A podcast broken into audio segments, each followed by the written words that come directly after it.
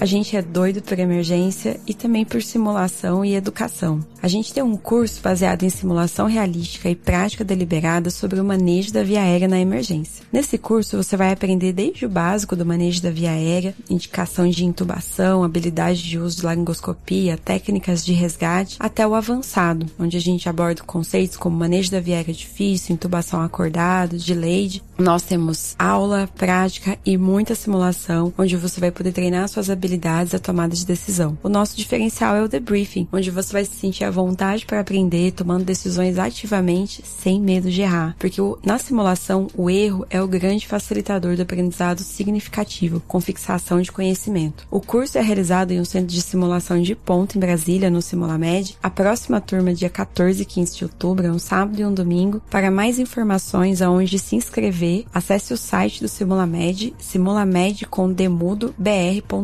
simulamedbr.com ou entre no Instagram do Emergência Rules ou no Instagram do Simulamed, onde tem o um link direcionando para a página onde você pode fazer sua matrícula. Eu vejo vocês lá.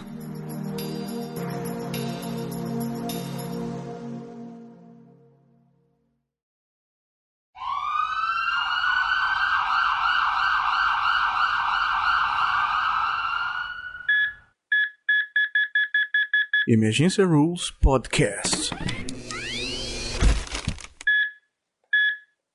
Doidos por emergência.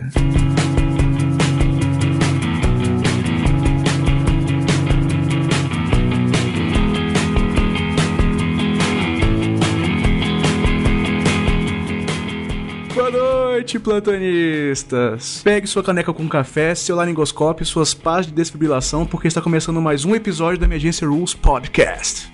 Eu sou o Lucas Valente, diretamente de Brasília, e hoje a gente está aqui com uma equipe bem maior do que a última vez, né? Na verdade, só mais um, mas se apresenta aí, pessoal. Oi, gente, boa noite. Eu sou a Júlia, também aqui de Brasília.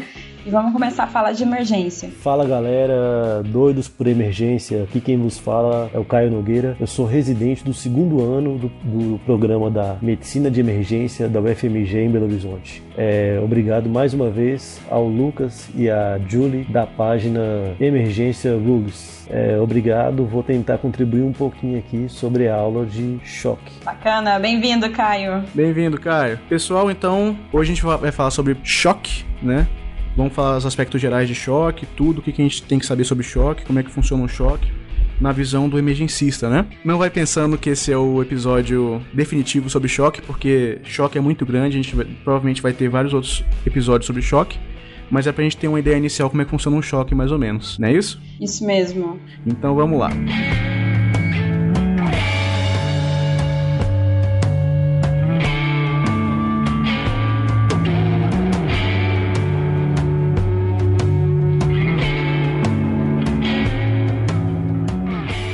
Bom, gente, antes de começar o podcast de hoje, eu gostaria de agradecer todo o feedback. Tem, foi incrível. É, o Lucas, na verdade, queria fazer esse podcast há bem mais tempo. Eu tava enrolando um pouquinho com ansiedade. Muito tempo. um... Tava enrolando há muito tempo, tentando há um tempão fazendo esse podcast. Eu acho que eu tava um pouco ansiosa e com um pouco de medo também, mas é muito bom. Que bom que ele me obrigou a fazer isso. Foi praticamente uma chamada, mas foi incrível. É, não imaginei. Cara, vocês não têm noção. Vocês não têm noção do tanto que a Julie me enrolou pra gravar o primeiro episódio. Ficou quase um mês pra ah, gente gravar amigo, esse primeiro difícil, episódio, mas saiu. Difícil. Ah, agora, ainda na, na, outra semana já tava louca pra gravar. Não tinha nem, tinha nem pauta ainda, eu tava querendo gravar já, vamos gravar. Eu, mulher, calma, calma. Mas tem sido muito bacana. É, a repercussão foi maior do que eu esperava. E eu fiquei. Nós estamos muito felizes e a gente espera é, manter o nível e que a gente consiga superar as expectativas de todos vocês. Com certeza. Com, com o advento da minha página e falar sobre emergência virou uma paixão. É, eu mesma sou residente, fiz residência em clínica médica e é, me descobri emergencista depois, trabalhando, acho que como muitos de vocês.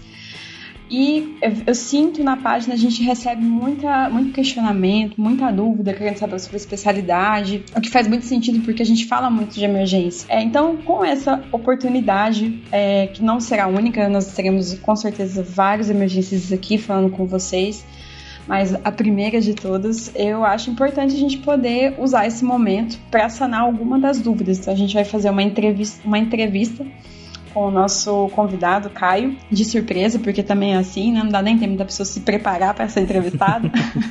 A gente recebe muita pergunta, né, Julie, lá no, na, na, na, página, na nossa página da Emergency Rules. Todo mundo manda, pergunta como é que funciona. A residência, a especialidade, mercado de trabalho, bastante coisa. É muito legal, eu acho isso muito bacana. O interesse tem crescido e eu vou falar muito isso, vou falar muito isso. Eu acho que a gente tem que lutar muito para isso, para a gente ter cada vez mais especialista bem treinado no pronto-socorro, que é o lugar do paciente mais grave. Então, a gente é, não é um bico, né? Tem que ser realmente uma profissão que tem que ser levada a sério. E tem que ter o conhecimento sobre isso difundido. Bom, Caio, é, e aí, Caio, conta pra gente da onde é que veio essa ideia de fazer residência de emergência. Que loucura foi essa? Bom, na verdade, esse, essa minha ideia de fazer medicina de emergência começou mesmo antes da minha formação. Na minha graduação, é, eu sempre acompanhei muito pronto-socorro e não concordava muito como que as coisas é, são feitas. Na verdade, é, o que eu vi era, era o plantonista do pronto-socorro como não sendo o melhor profissional, poderia dizer assim, para estar na naquela situação. É, na verdade, se um paciente tem um mal súbito, tem o pior dia da vida dele, um trauma, alguma coisa agudo e grave, quem deveria atender ele seria, deveria ser, na verdade, um profissional especializado para aquilo. E mesmo em grandes,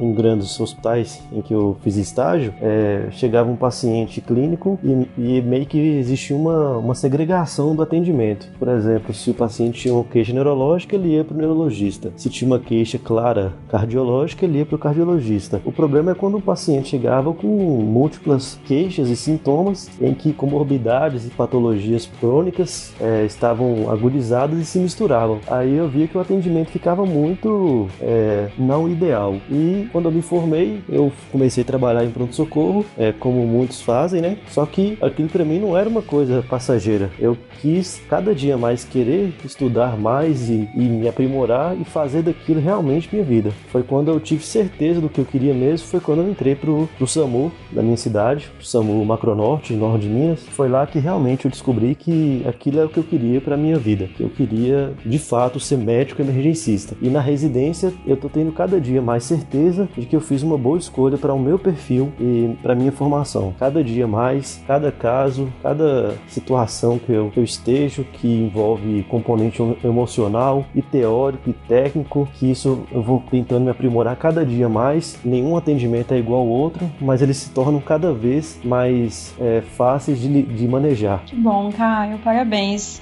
É muito bonito isso que você falou. Eu acho que é, define bem o que é realmente querer ser emergencista, que é a nossa preocupação primeira com a qualidade do atendimento ao paciente.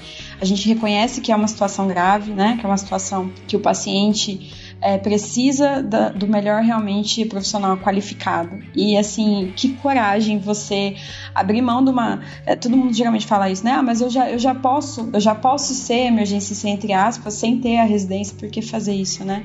E aí você abrir mão disso e para querer se, se especializar pelo melhor tratamento dos pacientes é incrível. Realmente, parabéns pela pela sua coragem e com certeza você vai, vai colher muitos frutos aí disso daí, com certeza.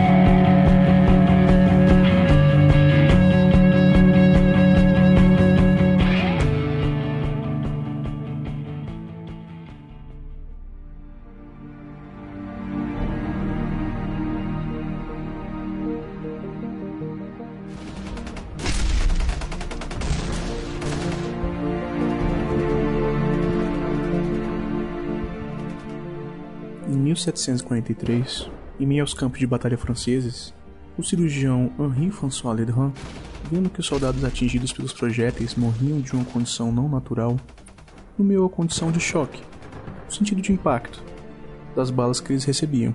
Alguns anos depois, em 1800, John Collis Warren pegou o termo que antes significava morte pelo choque com as balas e utilizou para descrever a pausa antes da morte, independente do impacto de balas.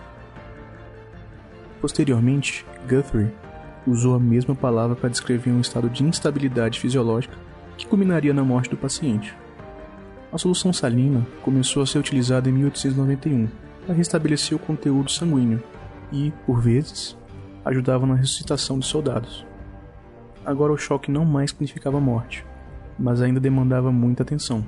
Na Primeira Guerra Mundial, em meio ao clima de combate, Cannon e Bayliss levaram fisiologistas para estudar esse estado de choque e descobriram que a hipovolemia levava a má circulação tecidual e suas células morriam por falta de adequada oxigenação, se aproximando cada vez mais do que entendemos como choque hoje em dia.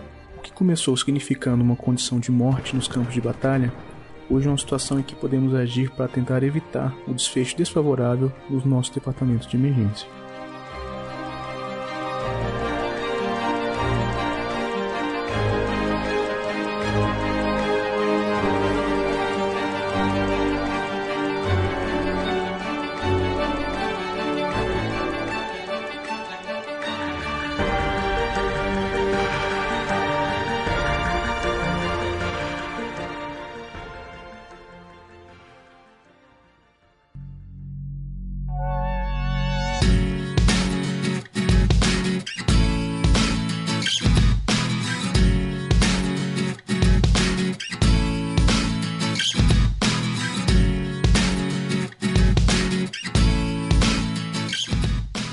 Interessantíssimo conhecer essa a história da definição. Eu acho importante isso. E dá uma, a gente estava discutindo isso um pouco antes da gente começar o podcast, da onde que veio esse termo, porque ele encara esse termo com hipovolemia, com, né, com a pressão baixa.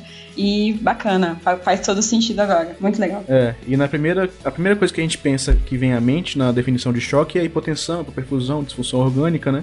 Mas isso já vai pro choque já descompensado. O melhor jeito da gente pensar hoje, que é o, o conceito de choque, seria o desequilíbrio entre a oferta e a utilização do oxigênio tecidual e celular. Né? Não é nem necessário a gente explicar né, o quão importante é a gente estudar e saber sobre choque na emergência. É, a gente recebe paciente, é, faz parte, né, muito comum, paciente hipotenso, chocado, com, com, já com sinais, às vezes antes de ter propriamente a pressão baixa antes da gente diagnosticar a hipotensão, já com sinais de hipoperfusão tecidual é, no pronto-socorro, muito comum.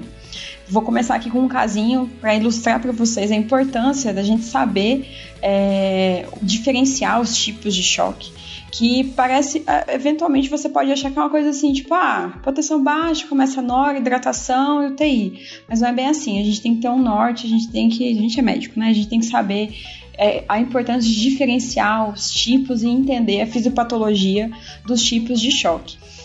É, há um tempo atrás eu recebi esse paciente, chegou para mim, 74 anos, trazido por familiares, todo mundo muito ansioso. Era a sobrinha, era uma acompanhante que não vive com o paciente. Me chegou falando que ele estava tendo mal-estar alguns dias e que teve uma piora importante nesse dia.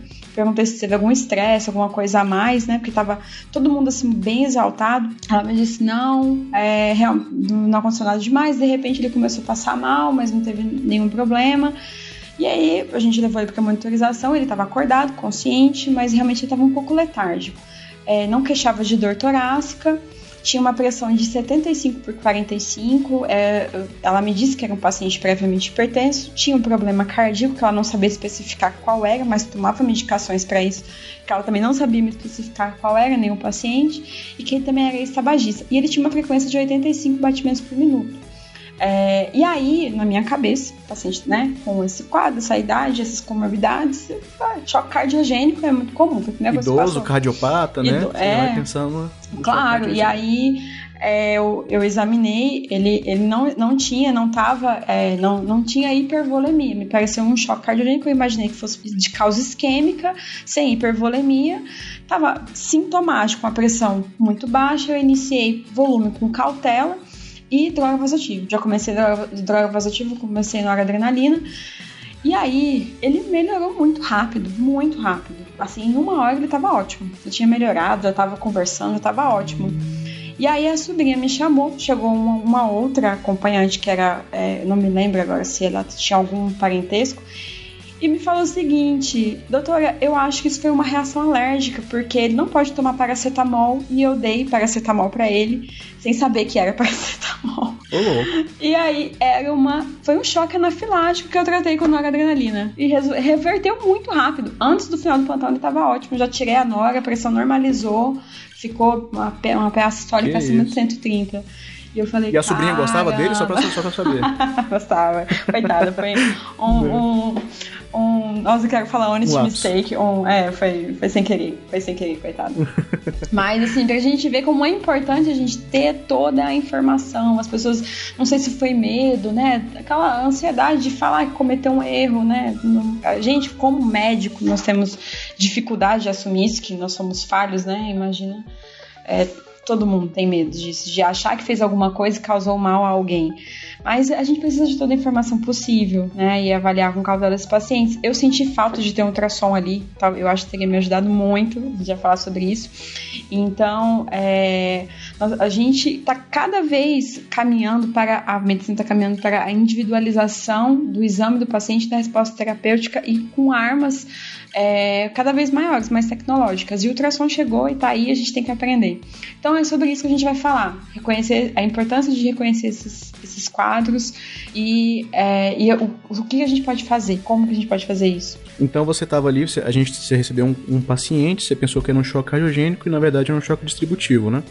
Quais são os diagnósticos diferenciais que a gente tem na, ali dos tipos de choque? Quais são os tipos de choque que a gente tem, né? O primeiro que a gente vai pensar vai ser hipovolêmico, né? O primeiro que a gente vai pensar não, né? O primeiro que a gente tem hipovolêmico foi inclusive o que gerou o nome choque, né? Hipovolêmico vai o que a gente mais pensa, na, que mais vem na nossa cabeça vai vir o trauma, né? Paciente que está em sangramento, paciente ou, e, e sofreu alguma coisa, tá algum sangramento ativo, mas pode ser também aquele paciente que está com diarreia, vômitos incoercíveis, né? Isso também vai vai ser um choque hipovolêmico. A segunda classe que a gente vai ver aqui vai ser o distributivo, né? Que é aquele que você vai ter mais aquele perda do tônus vascular, né, que vai causar vasodilatação. A gente tem a CIRS, que é a síndrome da resposta inflamatória sistêmica, que vai ser por queimadura, trauma, cirurgias, paciente com pancreatite. Pancreatite também leva, leva a hipovolemia, mas, né, é, sepse, anafilaxia, que foi o seu caso, o choque neurogênico, que o paciente perde o tônus pelo, pelas aferências nervosas, insuficiência adrenal, que o paciente deixa de ter aquela, o aporte da, da adrenal e, e começa a ficar refratário a drogas vasoativas, intoxicações mentais pesados e síndrome do choque tóxico, né, que é aquele choque mediado pela toxina do, do Staphylo aureus, né, e da, do estrepto do grupo A, o Streptopiógenes, que pode dar hipotensão, descamação, síndrome de disfunção múltipla de órgãos e sistemas, e acontece muito naquele pessoal que usa, faz uso prolongado de OB.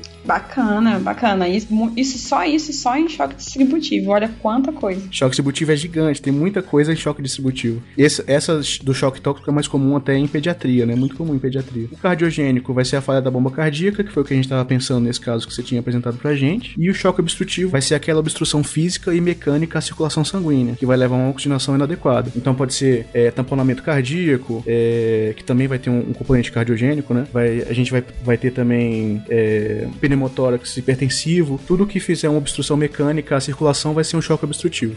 É um dos mais raros, né? O choque obstrutivo. E acontece até, é, até acontece no trauma também, né? Não, não acontece tanto espontânea, na parte clínica espontânea mesmo. com uma definição filosófica, isso mesmo, filosófica, não tô doida. A gente pode definir o choque como um estado de transição entre a vida e a morte. Eu achei isso muito bonito. Teve um professor meu na faculdade que me deu uma dica que eu achei bem bacana. E eu uso, eu levei pra vida, tem me ajudado muito. Que é quando você estiver estudando um assunto, você tentar descrever de uma forma bem geral, com uma ou duas palavras no máximo, ou talvez uma frase curta, o que significa aquele assunto. Dessa forma, você vai conseguir gravar melhor e acessar melhor todo aquele conhecimento. E realmente tem me ajudado muito. Por exemplo, para choque, a gente pode definir isso como má perfusão. O que acontece? Por vários motivos, o, o, oxigênio ele não vai ser entregue de forma adequada à mitocôndria. Então tudo começa na mitocôndria. É, pode ser porque a célula está precisando de mais oxigênio do que, que você, do que o que o organismo está conseguindo é, ofertar, pode ser porque está realmente chegando pouco oxigênio no sangue, enfim. E aí a mitocôndria é a primeira, é, é a primeira organela da célula que começa a sofrer pela falta de oxigênio. E aí ela precisa se virar, precisa produzir energia. E ela começa a outras vias para isso. E aí quando você tem um aumento do lactato. Bom, mas a, tem isso, todo esse mecanismo adaptativo, ele, é, leva um, ele dura um tempo, deveria, deve durar um tempo. E se depois de dela tentar fazer tudo possível para poder produzir energia, manter a sala funcionando e ainda não conseguir chegar ao oxigênio lá, pronto, aí você vai ter um desequilíbrio, um desbalanço e aí é, podendo culminar então é, com a morte celular, com várias alterações, com, com disfunções graves e por fim com a morte celular. E aí, conforme isso for aumentando a quantidade de células, a quantidade de tecido, você tem então a disfunção orgânica e por fim, conforme isso vai aumentando, ficando mais grave, a morte do paciente. Bom, é mais ou menos isso. Com certeza, é isso, é isso mesmo. Então, assim, a gente até pode pensar às vezes na PA, né, e tudo, mas a gente tem que lembrar que o choque tem três estágios: o estágio do choque compensado, o descompensado e o choque reversível. No choque compensado, ele vai ter mecanismos compensatórios, né, como o próprio nome já fala. Então você vai ter catecolaminas que vão elevar a frequência cardíaca do paciente e eleva a contratilidade cardíaca do paciente, né? São essas catecolaminas que a gente fica utilizando para manter o paciente vivo, que, aliás, que o paciente usa, né, endogenamente para manter suas, suas funções, mas tem hora que essas catecolaminas se esgotam, né, que a gente vai começar depois a descompensar. É, a gente vai ter vasoconstrição do sistema venoso, do sistema arterial e também a ativação do sistema renina, angiotensina aldosterona, por essa hiperfusão tecidual. E por último, na parte ainda hormonal, a gente vai ter a liberação do hormônio antidiurético. O hormônio antidiurético vai, vai ali evitar a perda de volume, né? Ele vai segurar volume ali para tentar manter a patência desses vasos. É, clinicamente, no choque compensado, os níveis estão normais da pressão arterial. Então, se você já for pensando na hipotensão, você vai perder essa parte do choque compensado, né? Então, já a gente pode comer bola nessa parte, né? E, e é o que acontece. Por isso que a gente está cada vez mais tendendo, né, a, a pegar as coisas antes delas acontecerem, né? É, não necessariamente esse paciente vai estar oligúrico e confuso. E geralmente ele já se encontra já em acidose metabólica, pela má distribuição tecidual mas ainda não pegou os, os, os macroparâmetros hemodinâmicos do paciente, né? E a alteração orgânica do paciente pode, pode até ser, ser dosada, detectada pela dosagem do lactato, como a Júlia já tinha falado, o lactato é resultado do metabolismo anaeróbio, e também a baixa saturação venosa central e a saturação venosa mista de oxigênio. Tá, como é que isso acontece, né? Aí eu fiz aqui uma analogiazinha pra gente pra tentar explicar isso. Porque todo mundo tenta entender, um monte de gente tenta, tenta ver como é que funciona e tal. É difícil, é muito difícil, gente, é muito difícil. É, a gente precisa dessas analogias para poder sobreviver. Vamos fazer uma analogia, uma analogia aqui. É, vamos dizer que a gente tá numa churrascaria. O nosso corpo é uma churrascaria. Vamos dizer que a carne é o oxigênio, o garçom é a hemoglobina, a quantidade de carne que você tem no espeto que o garçom tá levando é a saturação de oxigênio, tá certo? A cozinha desse, dessa churrascaria vai ser o conjunto do coração e pulmão, né? E o fogo vai determinar o fluxo da carne, né? Então, assim, quanto mais fogo tiver, mais carne vai, vai, vai mas a carne vai sair assada e vai servir os, os, os clientes. E vamos dizer que em cima da mesa do, do, dessas mesas da churrascaria tem um pão embrulhado com papel alumínio, tá bom? No dia desse churrasco, de um lado da churrascaria, você tem bastante gente importante ali e assídua nessa churrascaria, vai ter artistas, políticos, jogadores de futebol, todo mundo que é importante. E do outro lado, a gente vai ter estudantes e residentes. né? A pessoa que chegou ali agora tá mega esfomeado, Tá certo? Então tá, numa condição normal, nessa churrascaria, todo mundo vai receber a carne sem nenhum problema. Os garçons vão sair da, co da cozinha com quantidade de carne e volta para a cozinha com a quantidade razoável de carne também nos espetos, né? Então a, quantidade de carne que ele vai sair no espeto vai ser a saturação arterial de oxigênio e a quantidade que ele volta de carne no espeto vai ser a saturação venosa de oxigênio, saturação venosa central. Vamos lá, na situação 1, que você tem a falta de carne, que é o oxigênio. Então é uma situação de hipóxia. Então os garçons vão rodar com pouca carne, onde eles vão passar, todo mundo vai pegar a carne rapidamente. Eles já saem da cozinha com pouca carne no espeto, então já tem pouca saturação de oxigênio, né? Pouca saturação arterial de oxigênio, e eles voltam para a cozinha, né? Lá pra, pra cozinha, com baixa saturação venosa de oxigênio, vai ter pouca carne. Então, nessa situação, que você tem que fazer? Aumentar a carne, então é oferecer mais oxigênio para esse paciente. O O2 suplementar, intubação e até o ECMO, né? Que é, é a membrana extracorpórea de oxigenação. Na situação 2, se você vai ter a falta dos garçons, que os garçons, lembrando que os garçons são a hemoglobina, vamos dizer que tá sem garçom porque tá, tá ninguém conseguiu abastecer, né? Muito bom. então tem poucos garçons aí. Então poucos garçons vão passar, todos eles estão com bastante carne no espeto, mas eles são poucos garçons. A saturação arterial tá normal, porque todos eles estão com bastante carne em cada, cada garçom. Mas a quantidade total de carne é baixa. Isso a gente chama de quantidade arterial de oxigênio, a CaO2. Então a quantidade total é baixa. Imagina só, então tem poucos, os poucos garçons que estão passando, eles passam na mesa e todo mundo já pega bastante carne já, avidamente. esse espeto volta praticamente vazio lá para quando ele retorna para a cozinha. Então a saturação venosa central de oxigênio está baixa, né? Então você tem que chamar mais garçons. Nesse caso, então, já garçom hemoglobina, esse é um caso que você tem que fazer transfusão de sangue, certo? Dá para entender mais ou menos aí ainda? Sim, tá perfeito, tá ótimo. Beleza. Tá divertido. E atual? Na situação 3. Na situação 3, você vai ter a falta do carvão, né? Lembra que o carvão é o débito cardíaco, né? É ele que faz, faz andar mais. Só, só fazendo um parênteses aqui que o débito cardíaco, você tem que encarar ele como sendo uma, uma grandeza de fluxo, né? Então, quanto mais você abre a torneira, maior vai ser o fluxo dela. Quanto menos você, quanto mais você fecha a torneira, menor vai ser o fluxo dela. Então, débito cardíaco é o fluxo de sangue que, que o coração consegue mandar pro corpo. Então, tá, tá faltando carvão. Você tem muitos garçons, né? A hemoglobina tá normal e tem bastante carne também. Então, a hemoglobina tá normal e tem bastante oxigênio normal. A carne que fica pronta é muito pouca, apesar de ter bastante garçom e bastante carne, porque você tem pouco débito. Então, os poucos garçons que passam com o espeto cheio, eles saem do, da cozinha com o espeto cheio, né? Ou seja, com a saturação de oxigênio normal, mas o metre, que é o dono, que é o dono, que é o chefe dos garçons, né? Ele fica desesperado e fala assim, ó, vai só na celebridade, não vai nos residentes não, entendeu? Muito bom, muito não, bom. Vai só muito na celebridade bom. ali, ó. Só nos vai só no jogador vitais. de futebol. Muito então você vai bom. só nos órgãos nobres, entendeu? Então uma vez ou outra passa um garçom nos residentes, né? Então esses residentes vão ser o quê? Os órgãos menos nobres que recebem menos débito cardíaco. Então eles sofrem mais ainda. Os garçons quando eles voltam pra, pra, pra cozinha, eles voltam com o espeto vazio, né? Sem carne nenhuma, né? Praticamente depenados os que passaram pelos, pelos residentes ali, todo mundo desesperado pra comer carne. Então nesse caso você vai ter uma saturação de oxigênio baixa, tá certo? E o que acontece? Algumas pessoas começam até a comer o pão que tem em cima da mesa, né? Lembra aquele pão que tá, en- tá enrolado no, no, no alumínio?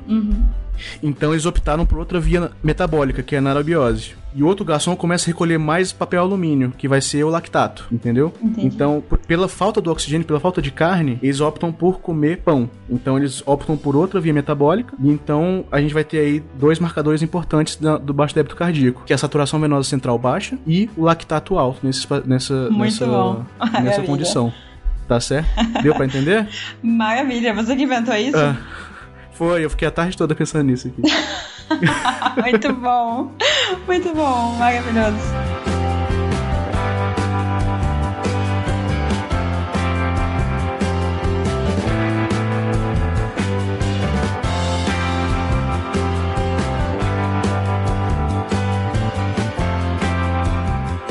Esses parâmetros, eles foram estudados em 2001, né? A Júlia vai querer me matar agora, mas pelo Rivers, né? Foi aí que ele Imagina, fez. não, meu amigão. o Rivers, ele descreveu a primeira, o primeiro algoritmo para esse tipo de paciente. Ele descreveu inicialmente para sepse, mas o pessoal às vezes usa de forma prática para pacientes graves também, né? Então, por isso que você vai, você pode ver a saturação venosa central do paciente para você ver se o paciente está com baixo débito, mas você tem que checar antes se ele está bem oxigenado, logicamente. Se ele está com baixo, com pouco oxigênio, ele logicamente a saturação venosa central dele vai estar vai tá baixo depois, né? Ele já saiu com pouca carne, ele vai voltar com pouca carne. Então, o paciente tem que estar bem oxigenado. Você tem que ver se a hemoglobina dele tá boa, né? Porque se você tem pouco garçom, então todo mundo vai querer avidamente puxar o oxigênio da, da hemoglobina, né? Todo mundo vai querer pegar essa carne. Então, esse é outro parâmetro que ele usa. Mas a gente vai falar mais do Vocês, vocês vão entender é, essa piadinha interna. Porque, é, enfim, revolucionou o tratamento do choque séptico, né? A gente tem que falar isso. Apesar de muitas e muitas críticas que vieram depois e continuam tendo. É, hoje ele já é bem ultrapassado, mas ele pode ser, ele ainda é um norte pra pra quem tem A poucos. gente vai falar mais disso, inclusive quando a gente fala de choque. A gente vai falar dos choques, tá? Mas hoje a gente vai dar uma visão geral, é, realmente, porque é, é um assunto muito extenso e é importante focar na fisiopatologia. Aí a gente vai falar direitinho é, um pouquinho de cada choque. né? A gente vai separar é, em outros, outros dias e tentar falar um pouquinho melhor de cada um deles. Com certeza.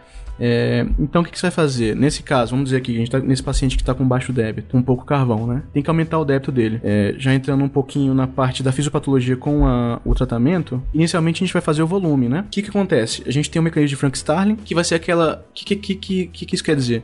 Você vai dar volume pro paciente e o coração vai compensar com mais contratilidade, né? Isso tem relação com o quê? Com o tamanho dos sarcômeros do ventrículo e o número de pontes cruzadas entre os filamentos de actina e miosina. Você tem uma, uma, uma relação entre actina e miosina ótima a partir do momento que, você, que elas vão se distendendo.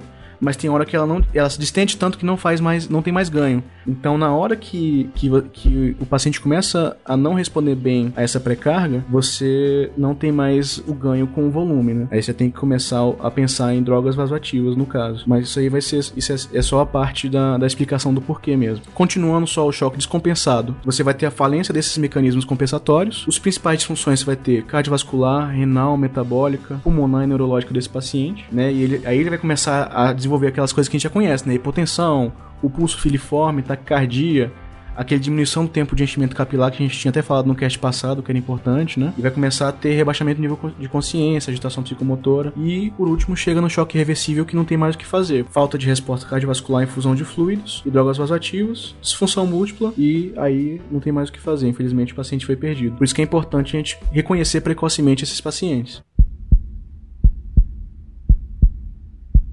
Mas aí, tá ok, então eu sei que tem uma fisiopatologia aqui, é, ela começa diferente, e eu sei que é importante saber isso porque talvez vai mudar o meu tratamento, então é, cada tipo de choque eu vou focar em é, um tipo específico de tratamento inicial. No finalmente, é, os choques evoluem mais ou menos para o mesmo lado, então realmente, filosoficamente, é uma ponte para a morte. É, mas e aí? Chegou lá esse paciente potenso, meu Deus, como é que eu vou fazer? Eu vou pegar PAI, eu vou, não vou pegar acesso central, acesso triplo lumen, como é que é? Vou fazer Swangans. Como é, como é que a gente vai fazer com esse... Opa! como é que a gente vai fazer com esse paciente? Bom, é, então a gente, claro, sempre o paciente vai chegar, a gente vai tentar colher o máximo de informação de forma guiada, não é? Então, é, isso é muito difícil, né? Ver os alunos, é, a gente orientar isso no pronto-socorro é importante, a gente não pode esquecer de conversar com o paciente, conversar com a família. São situações realmente dramáticas que o tempo, é, o emergencista mais do que ninguém está correndo o tempo todo contra o tempo. Então, o tempo faz toda a diferença, a gente tem que, tem que ser direto, mas não dá. Tem informações que fazem toda a diferença no tratamento do paciente. Se eu já tivesse pensado naquele paciente meio lá, ah, mas ok, você tratou como se fosse insuficiência cardíaca, começou sonora, mas o paciente melhorou, ok. Mas se eu soubesse que era um choque anafilático, eu teria feito uma dose menor de, de, de inotrópico, com menor risco de paciente fazer efeito colateral é, teria sido melhor para ele, né? Então, assim, é, nós tivemos sorte, né? Foi, é, foi um acidente, assim, que tenha dado certo, isso é ruim. Então, a gente tem que tentar o máximo possível de informação. Então, tem que conversar. Tem que conversar com a família, tem que mostrar é, quando todo mundo, o paciente chega muito grave, todo mundo chega muito ansioso. E aí você fala assim: ah, o que aconteceu? E aí não é incomum isso. A pessoa vira para você e fala assim: ô acompanhante, ou familiar, não sei, eu quero que você me fale. Você já ouviu isso? Isso não é aquela ansiedade. Não, eu quero que você me diga, doutor, o que aconteceu. Me fala, doutor, o que está acontecendo. E aí não adianta a gente ficar com raiva, a gente tem que lembrar que o médico é quem detém o poder do tratamento. Então a gente tem que orientar, tem que mostrar para a família que ela precisa se acalmar e nos contar o que aconteceu de uma forma honesta, né? E com tranquilidade. Olha, eu preciso que você me fale o que está acontecendo para eu poder te ajudar, para eu poder ajudar o paciente, para eu poder ajudar o seu pai. Se eu não souber, se você não me contar o que foi, é, eu não vou poder ajudar, não vou poder adivinhar. Então a gente tem que falar isso com tranquilidade, porque é toda a informação faz diferença que a gente puder. E assim, claro, tem que ser direcionado, principalmente que a gente está lutando contra o tempo. Não é fácil ser médico, muito menos ser emergencista. Eu falo isso o tempo todo. É, eu vou sempre fazer isso, porque né, é o meu jeito de ensinar. Então, vou sempre fazer esses links assim, meio psicológicos, né, Lucas? Também psicológico do choque.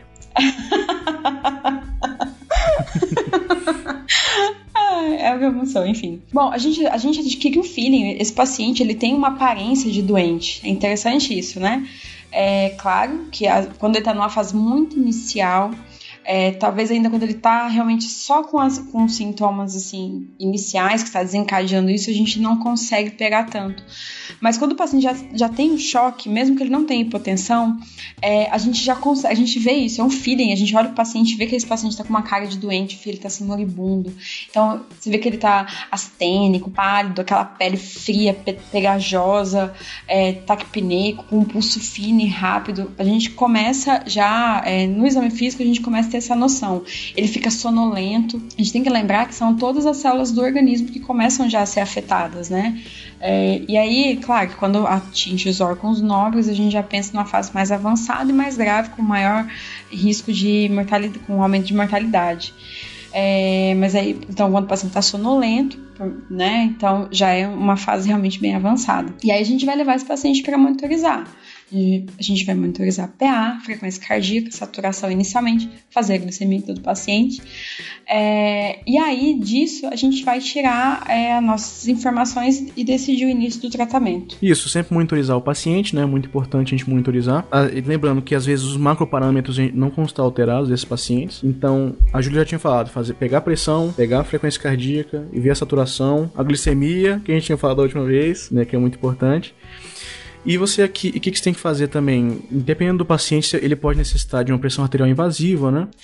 É, então, o paciente você vai monitorizar e aí a gente tem que tomar, a gente, você monitoriza e aí você tem a história clínica, você examinou o paciente, ele está monitorizado e você tem a pressão, a frequência cardíaca e aí a gente tem que começar a trabalhar em cima disso e formar suas hipóteses diagnósticas. Esse cara tá hipotenso, será que ele tem hipoperfusão, tá? Porque também, é, às vezes, né, como a gente falou da outra vez, não ficar fixado no número.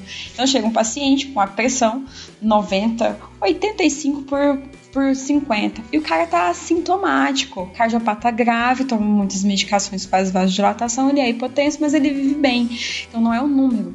A gente tem que avaliar todo o contexto. Então, ou eventualmente o paciente ele tá com a pressão baixa e a frequência cardíaca não tá alta. Porque quando a gente espera nessa fase inicial de resposta à, à, à hipotensão, resposta àquela situação que está causando a baixa perfusão, é aumentar a frequência cardíaca. A gente tem a vasoconstrição periférica com aumento da frequência cardíaca para tentar compensar é, é, aquele, esse déficit. E aí não tem, então é estranho. Tem, tem, que, tem que acostumar a, a gente trabalhar, questionar e tentar justificar o, os sinais. E uma das situações que isso realmente prejudica essa avaliação é o paciente que faz uso de medicação que diminui a frequência cardíaca, os beta-bloqueadores. Isso, beta-bloqueador, né? Os cronotrópicos negativos. Porque aí, realmente, o paciente que tá, paciente que... Porque acontece, não é só, não é... A pessoa não tem só sepse, né? Ela tem insuficiência cardíaca grave, chá, com é secundária doença de Chagas ou até isquemia, e aí faz várias medicações e faz uma sepse, aí chega lá, às vezes sofre um trauma ainda por cima, né? Pra ajudar. Então, assim, é todo um, conjunto de de coisa. tem mal olhado também, né? cara tem mal olhado também. A genesia de anjo da guarda, né? Exato, a genesia de anjo da guarda. Cacetada. Tem que lembrar que alguns pacientes, alguns pacientes chegam tão hipotensos que a pressão não invasiva ela não tem valor. Né? Não que ela não tem valor, mas ela não consegue pegar, o esfigmo não consegue pegar os picos da pressão do paciente pelo método oscilométrico, que é da pressão não invasiva. Então, para esses pacientes, é até indicado a gente pegar uma pressão arterial invasiva. Como é que ela funciona? Você vai funcionar uma artéria do paciente, geralmente a artéria radial, mas pode ser também é, braquial ou femoral. Com essa artéria cateterizada, você vai ligar a um módulo, avalia picos de pressão. Então, ele vai dar uma pressão ali para você, vai dar um, vai dar um pico sistólico e um pico diastólico. E vai dar em tempo real, né? Então, se a PA do paciente cair em 10 segundos, você vai pegar essa PA do paciente caindo em 10 segundos. Diferente da pressão arterial não invasiva, que ela depende de cada vez que você vai. É como se você fosse tirar uma foto, né? A pressão arterial não invasiva é uma foto daquele momento, que serve só para aquele momento. E a PAI é um filme que tá passando ali o tempo em tempo real. É... Exato, você vê a pressão arterial ao vivo. você vê a pressão arterial ao vivo na pressão arterial invasiva. Diferente da pressão arterial não invasiva, que você depende de ficar puxando, né? A gente fala ficar puxando a PA a cada 5 minutos, a cada 10 minutos. Durante esse, esse intervalo de 5 minutos, o paciente já pode estar com uma hipotensão bem mais grave há muito tempo e você não viu. Então, esses pacientes, junto com a possibilidade de você poder ficar colhendo exames pela PAI, que a PAI também deixa você fazer isso, você colher o exame pela PAI, você pode colher é, gasometria, exames de sangue, tudo isso facilita bastante. Então, esse é um paciente que é bem indicado de você pegar a pressão arterial invasiva dele. Os alunos me perguntam isso sempre, né? Tipo, ah, mas quando é que eu vou passar uma PAI? Quando é que eu vou fazer uma acesso central? Quando é que eu vou sondar o paciente? É, sempre, né? Se você tivesse suporte, eu, se o paciente estiver com uma, um quadro de choque, sempre. E às vezes o paciente realmente melhora, né? Rápido, como esse meu paciente melhorou, eu não precisei nem fazer acesso central. Eu comecei a, a droga vasoativa em acesso periférico, nós vamos falar sobre isso. Oh meu Deus, que causa. Toda vez que eu posto algo sobre isso, realmente é um dos, é um dos, dos posts que tem muita repercussão. Mas eu comecei droga vasoativa acesso periférico em uma hora ele tinha respondido super bem, em duas horas eu já tinha tirado a nora, não precisou mais, então eu nem precisei fazer acesso central. Mas os pacientes graves, a gente sempre vai precisar fazer, porque se você tiver o suporte, você, é bom fazer para você poder monitorizar esse paciente. É, o acesso central também é importante. A gente não faz mais a medida da PVC. Você pode fazer, claro, se você não tiver outro suporte, né? Se você não tiver todos os outros parâmetros, você pode usar, mas ele não é realmente mais, mais fidedigno. O que a gente pode usar que é um pouco melhor é a saturação venosa central. E eu acho que o Lucas vai conseguir explicar direitinho essa saturação venosa central na churrascaria. é, exatamente. Vamos na churrascaria. O que, que a gente tem? O que, que é a saturação venosa central? Você pega. Quando você faz a gasometria, você pega o sangue. A gasometria arterial, no caso, né? Você pega a gasometria, pega o sangue arterial do paciente, roda na maquininha e ela vai dar a saturação que, tá, que tem aquela da hemoglobina daquele, daquele sangue.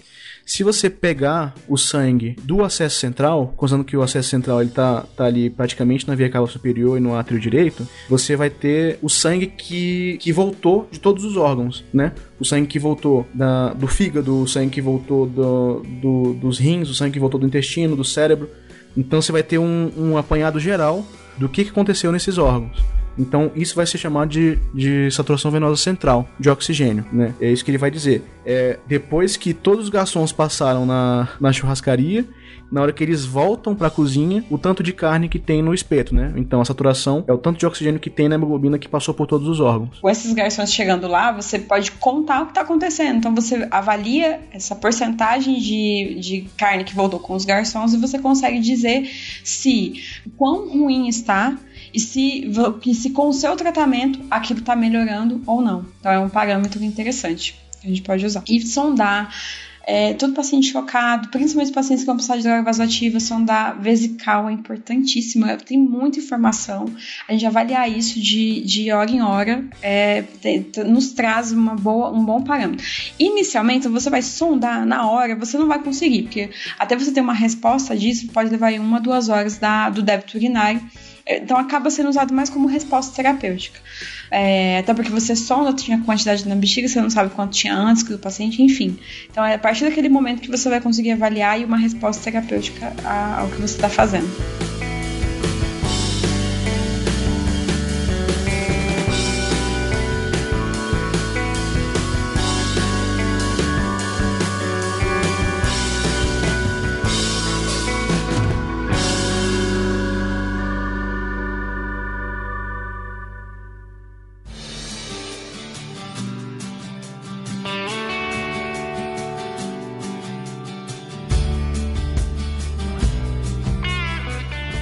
Coisa que a gente tem também para auxiliar na nossa monitorização também, que está sendo cada vez mais utilizado agora, também é o ultrassom, né? Isso. E aí nós trouxemos um, um especialista. Bom, é, estou longe de ser especialista, mas obrigado pela consideração e, e principalmente pelo convite aí.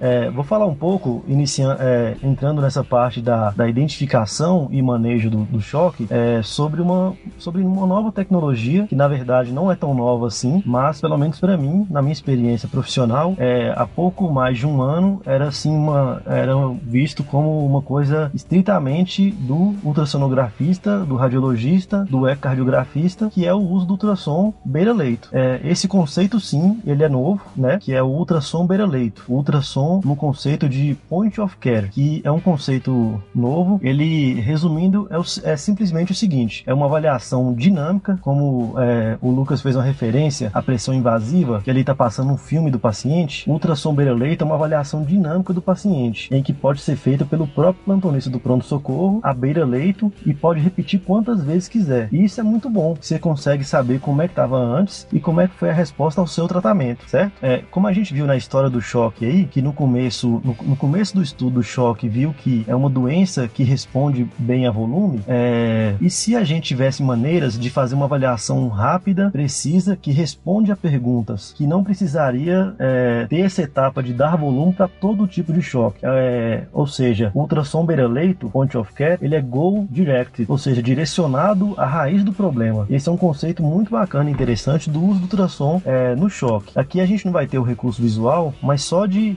é, abrir a cabeça para esses novos conceitos e saber que existe isso, eu já acho que é muito válido, certo? É, falando certo. Do, do ultrassom point of care, é, eu acho que ele ilustra bem também o atendimento é, do, do médico emergencista no pronto-socorro, que é uma identificação precoce e tratamento de prontidão é, a causas é, potencialmente graves e que podem ter tratamento ali rápido e tirar o paciente de um, de um contínuo muito desfavorável, certo?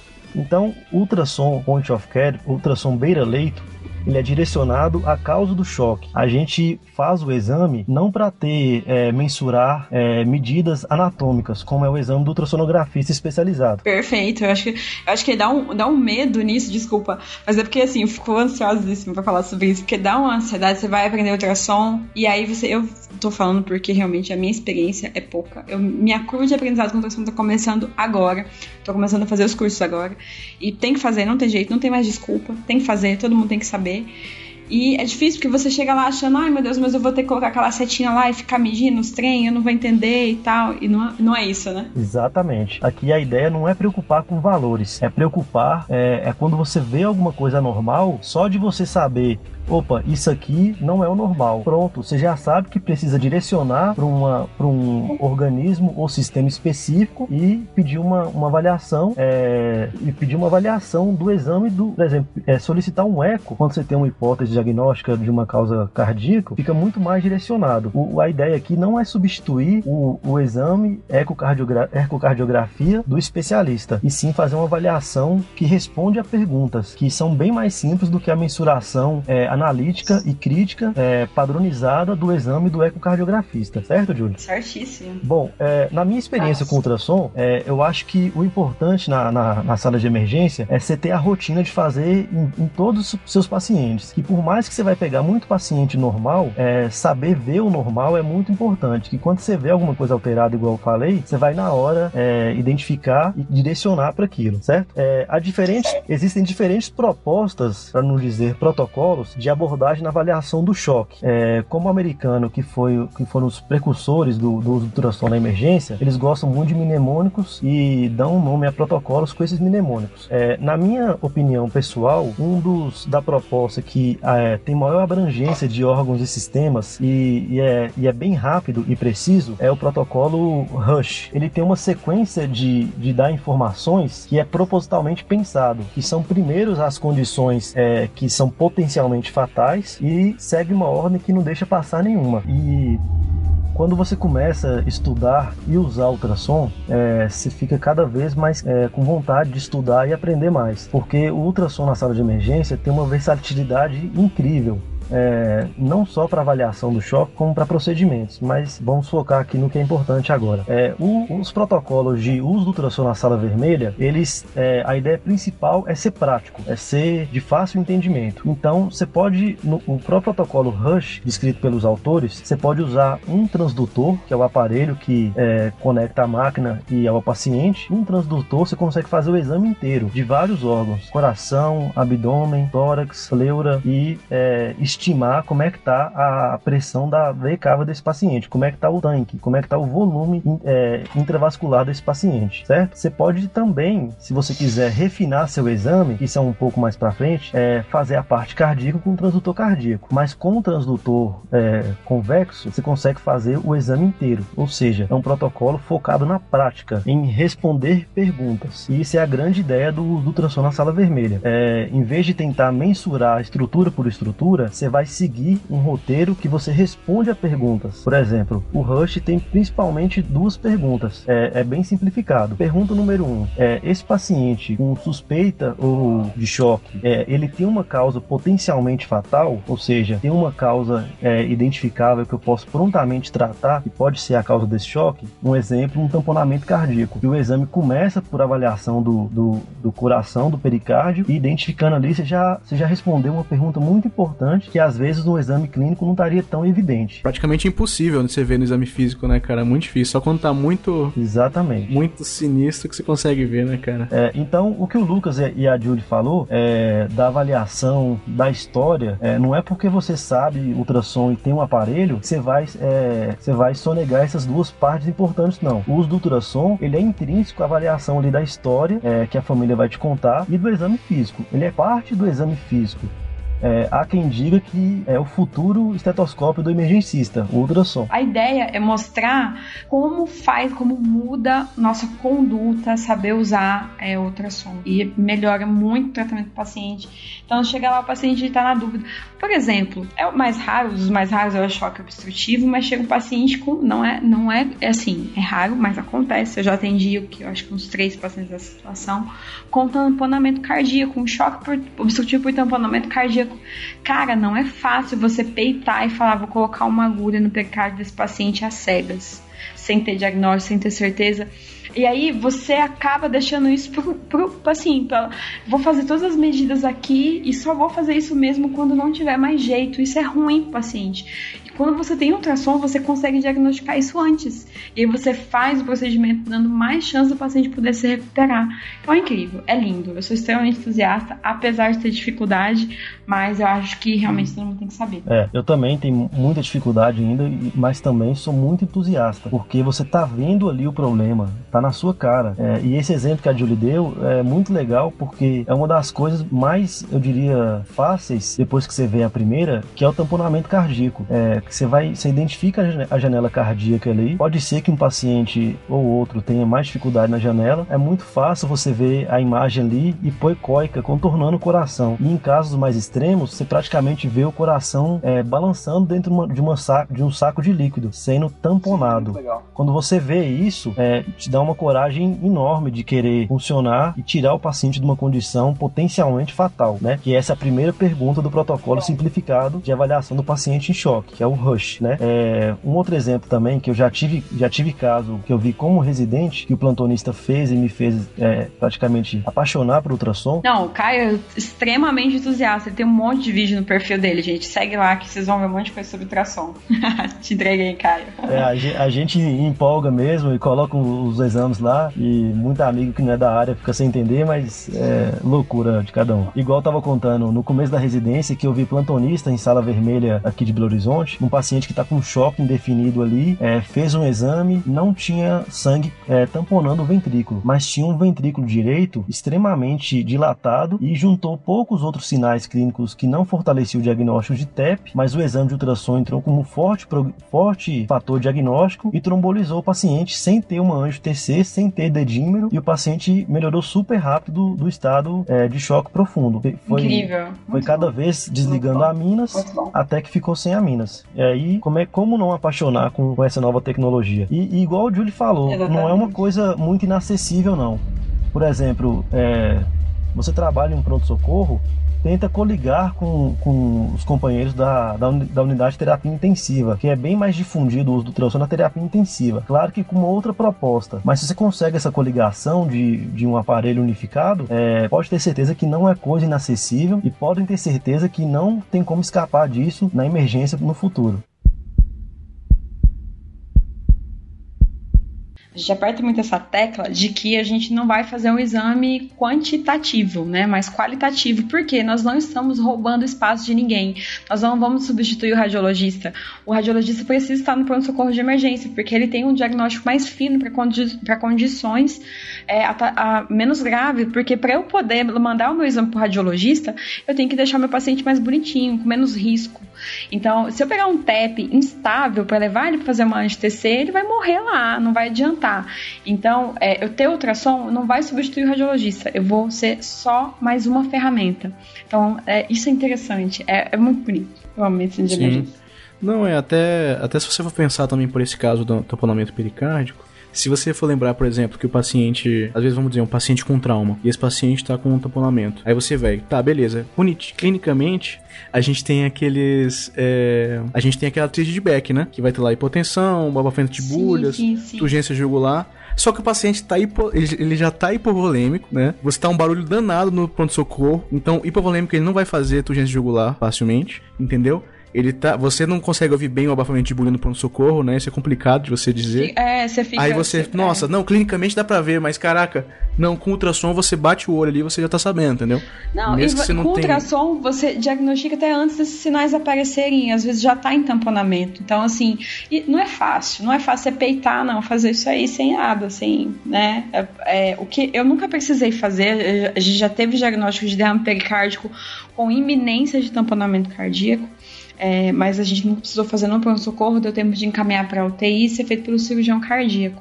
Mas é difícil peitar. Eu já tive colegas que, tive, que fizeram assim: o paciente parou, e aí a gente faz, porque né, já é a última opção mesmo do paciente voltar. Mas se tiver a segurança de poder fazer isso, olhando, com certeza é, é muito melhor, né?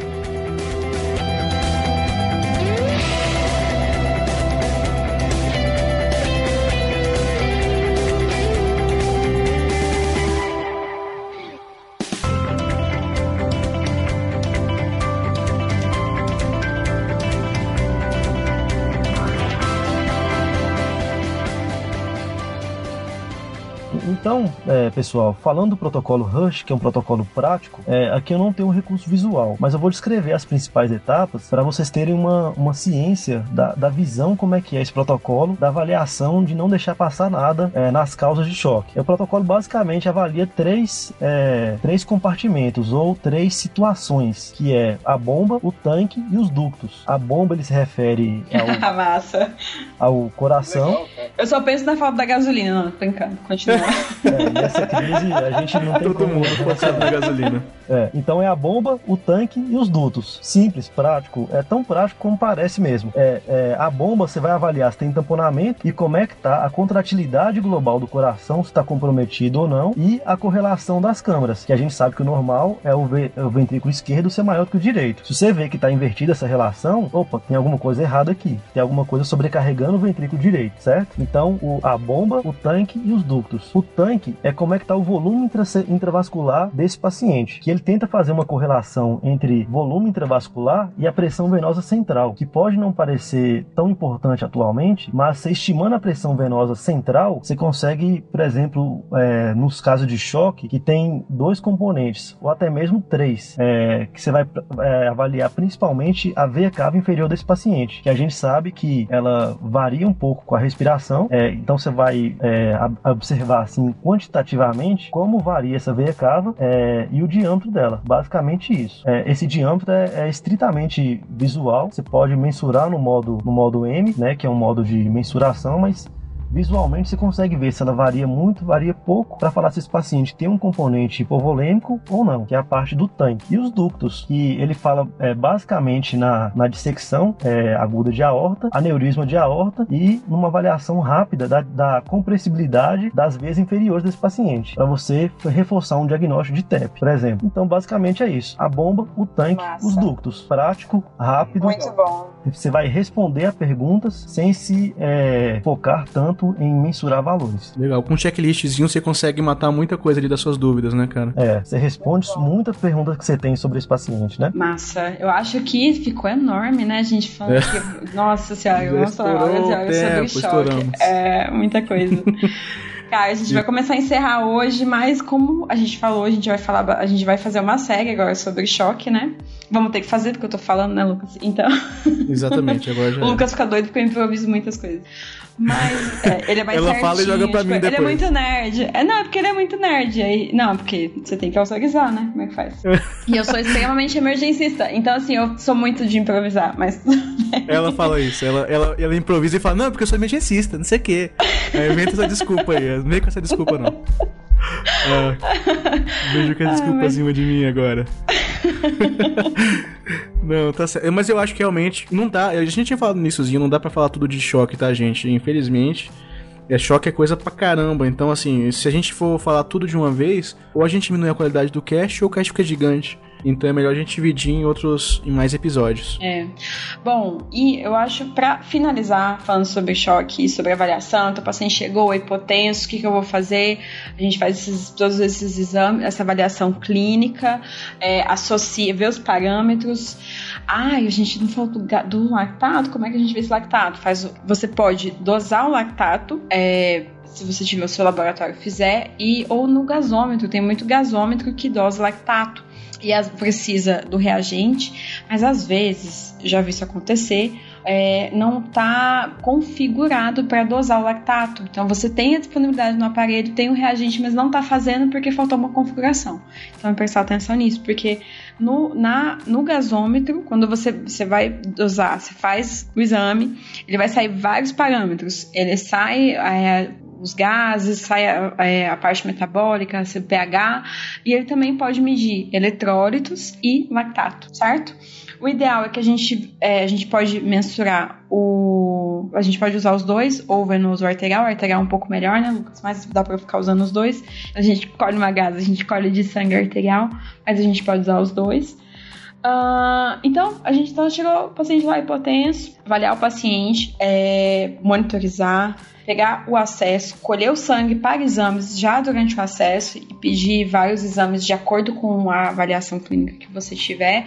Nos pacientes graves, a gente vai pedir muito exame mesmo, é natural que seja assim, porque a gente tem menos paciente grave em porcentagem geral, mas são pacientes que precisam realmente de investimento é, bruto é, colher uma gás se você tiver disponível é, e fazer ultrassom e a partir disso tentar diferenciar. E no próximo a gente vai falar um pouco mais sobre isso, essa diferenciação para conduzir o seu tratamento. Bom, gente, então é isso. Eu acho que se puder ficar uma mensagem para isso é avaliar bem o paciente, monitorizar e reacessar o paciente o tempo todo e tomar cuidado para não esquecer o paciente.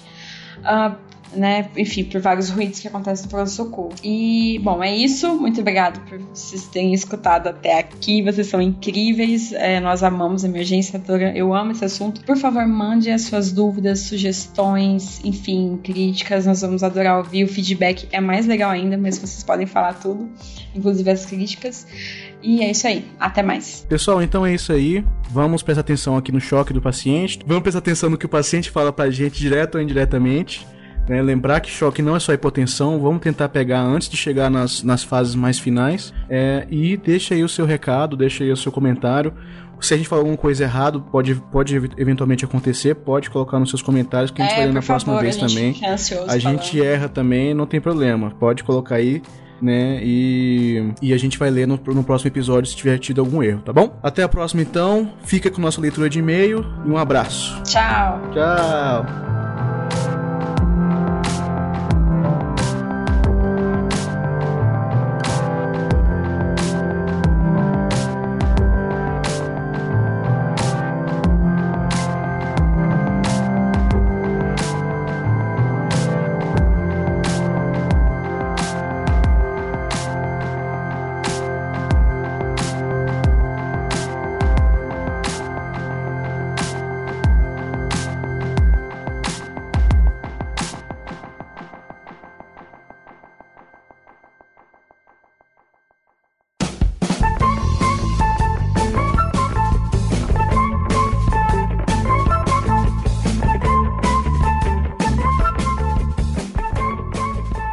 Pessoal, bem-vindos à nossa leitura de e-mails agora. Esse é o nosso espaço que a gente vai deixar aqui no final do, dos podcasts, né? Pra, pra, pra falar do feedback que vocês estão dando pra gente e pra falar também da. Eventualmente, se houve algum erro, alguma coisa, ou alguma observação que você queira fazer. Fica à vontade pra fazer essa, esse comentário, né? Não é isso, Júlio? Isso aí. O que, que, você achou do episódio de hoje, Júlia? O episódio foi incrível. Acabou sendo muito assunto para pouco tempo. A gente teve uns problemas técnicos aqui. Nós vamos responder aqui o feedback de vocês. Está sendo tudo muito legal. É, pro primeiro, eu acho que para quem tá começando nisso, tá incrível. E o episódio foi sensacional. E a tendência é ser cada vez melhor, espero. esperamos. Vamos começar aqui com um recado, né, que a gente tem do congresso que vai ter esse ano, o congresso de emergência, não é isso, Júlia? Isso, gente. Então, todo mundo atento para viajar para Fortaleza em setembro. Nós teremos congressos de medicina de emergência pela Abramed, que vai ser incrível. É, entrem no site Abramed 2018, olhem a programação, tá fantástico. Tem tudo que você sempre quis saber sobre emergência. E, claro, vai ter minha ilustre presença lá palestrando, né, Bitch? é, vai estar só a Júlia, gente. Eu vou ficar não, aqui mentira, mesmo. Não, não consigo como. falar isso, não. Então, entrem no site Abramed 2018, olhem a programação, está incrível. Tem tudo que vocês sempre quis saber sobre emergência. É, vai, ser, vai ser muito bacana. Eu acho que juntar uma galera para falar sobre isso, para falar sobre ciência na emergência, vai ser incrível. Vocês vão ver que vocês não estão sozinhos, que a emergência não é uma especialidade largada e é sim algo é, muito interessante muita gente está falando sobre isso. E eu também vou estar lá palestrando, então eu conto com a presença de vocês. Beleza, vamos ler então aqui nossos comentários? Vamos. Pessoal, é, só lembrando que, pessoal, então a gente vai ler aqui os comentários, tá bom? Os e-mails e comentários. O nosso e-mail é emergenciarules.gmail.com. A gente vai dar prioridade pros comentários das páginas, tá? Da nossa página, do nosso Facebook. Se você quiser mandar uma coisa mais particular, alguma coisa, se você não quer que leia o seu e-mail na leitura de e-mails também, manda e escreve pra gente e a gente vai responder para você tranquilo, tá bom? Críticas, sugestões, observações do que vocês acharam pertinente, tá bom? E até algum erro que a gente tiver falado, pode falar também que a gente corrige aqui na hora. Primeiro vai ser aqui da Lete Castro. Qual será a periodicidade dos podcasts? Podemos sugerir temas? Como quando saber quando fazer ou não medidas invasivas em um paciente grave sem comorbidades, tipo sepsia ou outros fatores que já vi no box de emergência, e ainda tive muita dúvida quando investir no paciente, quais parâmetros temos que estar mais atentos para a priorização do atendimento, ainda é difícil saber a quem priorizar. Isso é verdade, a gente vai fazer ainda temas sobre isso, né? A gente hoje, hoje inclusive a gente falou, né, sobre medidas não invasivas e invasivas. É, é, foi justamente uma das coisas que a gente falou, quando invadir o paciente e a resposta é o paciente grave é sempre que você tiver o suporte. O suporte que você tiver, você vai fazer para o paciente. Exatamente. E a periodicidade do seu podcast, a gente tá a gente inicialmente está falando de duas em duas semanas, né, quinzenalmente. Mas se ficar mais tranquilo pra gente, a gente vai ver que vai dando mais facilidade assim. E dependendo também de como as pessoas reagirem ao nosso podcast, a gente pode passar pra semanal também. Bom, o próximo comentário é de Samuel Abner. Muito bom, parabéns pela iniciativa. Qual será a periodicidade? E é isso aí, por enquanto de 15 15 dias. Mas se eu conseguir convencer o Lucas, quando ele terminar a residência, a gente vai fazer semanalmente. é, vamos ver como ele vai ficar. Mas se Deus quiser, em breve a gente consegue fazer isso. O próximo é Márcio Lulier, acho que é isso. Boa tarde, sou técnico em enfermagem, atuo no pronto-socorro de Pelotas, Rio Grande do Sul. Vocês estão de parabéns, muito bom. Ah, bacana, muito obrigado, Márcio. Muito bom. Muito bom. Você tá aí, uma equipe bem preparada é, é a melhor coisa que a gente pode ter na emergência, né? A emergência é atendimento multidisciplinar, todo mundo tem que estar tá junto, todo mundo tem que saber, todo mundo tem que estar tá querendo se. É melhorar o conhecimento, isso é muito bacana. O próximo comentário é do Hariston Rodrigues Passuelo. Desculpa aí se a gente falar o nome errado, né? Porque às vezes não dá pra falar, não dá pra entender, não, a gente não consegue ter certeza, não dá pra falar não, a gente não consegue ter certeza de como pronuncia, mas enfim, ele deixou várias palminhas e disse que demais, só elogios, sempre inovando, parabéns. Muito obrigado, Hariston. Espero aí, que a gente consiga valeu, aí superar suas expectativas nos próximos. Jorge Rafael Schlemper. Excelente serviço. Valeu, Jorge. Jana Chagas, muito amor por vocês, coraçãozinho. Muito obrigado, Jana. Pra você também. Carol Minfi de Nuti, melhor página. Colocou o coraçãozinho. Aí, olha aí. Emergência Rules mandando. Renan Betim, parabéns pela iniciativa. Vou acompanhar vocês mais ainda. Ainda mais. Que é isso aí. Continue com a gente. mais um Aê, lugar, né? Estamos mesmo, em quase aí, todos. Favor. Lembrando que a gente tem a página e o Instagram, gente. E o site também. Então, nós estamos em quase todos os lugares. Elias Lisboa, muito bom. Só tinha ouvido partes, mas hoje consegui ouvir o pod inteiro. Dinâmica boa, ótima forma de interação enquanto você vai lavando uma louça ou dirige pro trabalho. Isso aí, Elias. Muito obrigado, cara. Elias, eu conheço o Elias. Elias é mestre, cara. O cara manda muito bem. Obrigadão, Elias. Vem trabalhar comigo, Elias. Deixa o Lucas aí. Não, Elias, você é meu já. Raíssa Ramaoka. Amei, saudades, Júlia. Raíssa incrível, foi interna minha, fez lá eletivo comigo Santa Maria, pessoa maravilhosa. Muito obrigado, Raíssa. Saudades também. Joelson Camilo. Cara, seus vídeos são muito bacanas. Não tem nenhum emergencista pediátrico amigo seu que queira fazer vídeo também, não? Pra nos, nos ajudar na, nas urgências pediátricas? Temos! Temos sim. A gente tem uma pediatra que tá no nosso grupo também agora. Vamos, já já ela vem ajudar a gente, né, Thaís? É, Thaís, venha. Priscila Souza, parabéns pelo podcast, adorei Poker Face, quem nunca? Lucas Valente, toda equipe, vocês são feras. Emergência, vários carinhas, emojis aqui, que eu acho que é animação, empolgação, e é isso mesmo. isso aí, Priscila. Obrigadão, cara, de verdade. Priscila também é outra fera lá do, do box. Iago Oliveira, top! Manda no Spotify. Iago, a gente tá tentando, cara. O Spotify ele tem bastante dificuldades, assim, pra gente colocar no Spotify, mas a gente tá tentando colocar no Spotify sim. Belezinha? Isso aí, galera. Muito obrigado. Gente, é isso. muito obrigado por terem ouvido. Júlia, muito obrigado também. Ah, que isso. Muito obrigado, Lucas. Não precisa de tanta... Estamos aí, estamos aí. Precisando só falar. Beleza, gente? Muito obrigado e até a próxima. Tchau.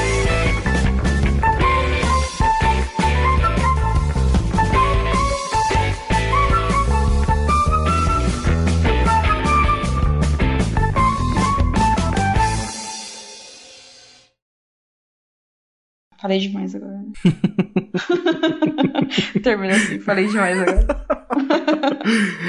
ela tá, ela tá, ela tá que me fala assim, ó, Lucas, não dá mais, não dá mais, não tem mais o que falar. E ela começa a falar, eu, velho, tá... o que que tá acontecendo? Empolguei. Edição por Felipe Reis.